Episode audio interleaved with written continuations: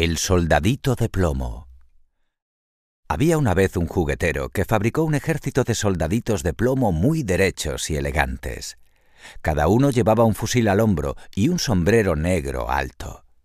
Al juguetero no le llegó el plomo para el último soldadito y lo tuvo que dejar sin una pierna. Pronto los soldaditos se encontraban en la vitrina de una tienda de juguetes. Un señor los compró para regalárselos a su hijo que estaba de cumpleaños. Cuando el niño abrió la caja en presencia de sus hermanos, el soldadito sin pierna le llamó mucho la atención. El soldadito se encontró de pronto frente a un castillo de cartón con cisnes flotando a su alrededor en un lago de espejos. Frente a la entrada había una preciosa bailarina de papel. Llevaba una falda rosada de tul y una banda azul sobre la que brillaba una lentejuela. La bailarina tenía los brazos alzados y una pierna levantada hacia atrás de tal manera que no se le veía. Era muy hermosa. Esa chica es para mí, pensó el soldadito de plomo, convencido de que a la bailarina le faltaba una pierna como a él. Esa noche, cuando ya todos en la casa se habían ido a dormir, los juguetes comenzaron a divertirse. El cascanueces hacía piruetas, mientras que los demás juguetes bailaban y corrían por todas partes. Los únicos juguetes que no se movían eran el soldadito de plomo y la hermosa bailarina de papel.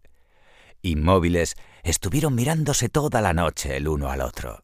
A la mañana siguiente, el niño jugó un rato con su soldadito de plomo y luego lo puso en el borde de la ventana, que estaba abierta. Desgraciadamente, una ráfaga de viento hizo caer al soldadito de plomo a la calle. El niño corrió hacia la ventana, pero desde el tercer piso no conseguía ver nada. ¿Puedo bajar a buscar a mi soldadito? preguntó a su abuela. Pero ella se negó pues estaba lloviendo muy fuerte y no lo dejó salir. La abuela cerró la ventana y el niño tuvo que resignarse a perder su juguete. En la calle, unos niños jugaban bajo la lluvia. Fueron ellos quienes encontraron al soldadito de plomo cabeza abajo, con el fusil clavado entre dos adoquines. Hagámosle un barco de papel, gritó uno de los chicos. Llovía tan fuerte que se había formado un pequeño río por los bordes de la calle. Los chicos hicieron un barco con un viejo periódico, metieron al pequeño soldado allí y lo pusieron a navegar. El soldadito permanecía erguido mientras el barco de papel se dejaba llevar por la corriente. Pronto se metió en una alcantarilla y por allí siguió navegando. ¿A dónde iré a parar? pensó el soldadito. Claro que todo esto no me importaría si estuviera conmigo la hermosa bailarina. En ese momento apareció una rata enorme. Alto ahí, dijo el roedor. Págame el peaje. Pero el soldadito de plomo no podía hacer nada para detenerse. El barco de papel siguió navegando por la alcantarilla hasta que llegó al canal. Estaba ya tan mojado que no pudo seguir a flote y empezó a naufragar. Finalmente, el papel se deshizo por completo y el erguido soldadito de plomo se hundía en el agua. Justo antes de que llegara al fondo, un pez gordo se lo tragó. ¡Qué oscuro está aquí dentro! dijo el soldadito de plomo. Mucho más oscuro que en la caja de juguetes. El pez con el soldadito en el estómago nadó por todo el canal hasta llegar al mar. El soldadito de plomo extrañaba la habitación de los niños, los juguetes, el castillo de cartón, y extrañaba sobre todo a la hermosa bailarina. Creo que no los volveré a ver nunca más, suspiró con tristeza. El soldadito de plomo no tenía la menor idea de dónde se hallaba. Sin embargo, la suerte quiso que unos pescadores pasaran por allí y atraparan al pez con su red. El barco de pesca regresó a la ciudad con su cargamento. Al poco tiempo, el pescado fresco ya estaba en el mercado, justo donde hacía las compras la abuela del niño. Después de mirar la selección de pescados, se decidió por el más grande, el que tenía al soldadito de plomo en el interior. La abuela regresó a la casa y enseguida lo llevó a la cocina y se dispuso a prepararlo para meterlo en el horno.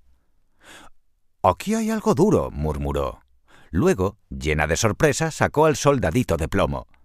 La abuela lo reconoció de inmediato. Es el soldadito que se le cayó a mi nieto por la ventana, exclamó. El niño se puso muy feliz cuando supo que su soldadito de plomo había aparecido. El soldadito, por su parte, estaba un poco aturdido. Había pasado tanto tiempo en la oscuridad. Finalmente se dio cuenta de que estaba de nuevo en casa. En la mesa vio los mismos juguetes de siempre, y también el castillo con el lago de espejos.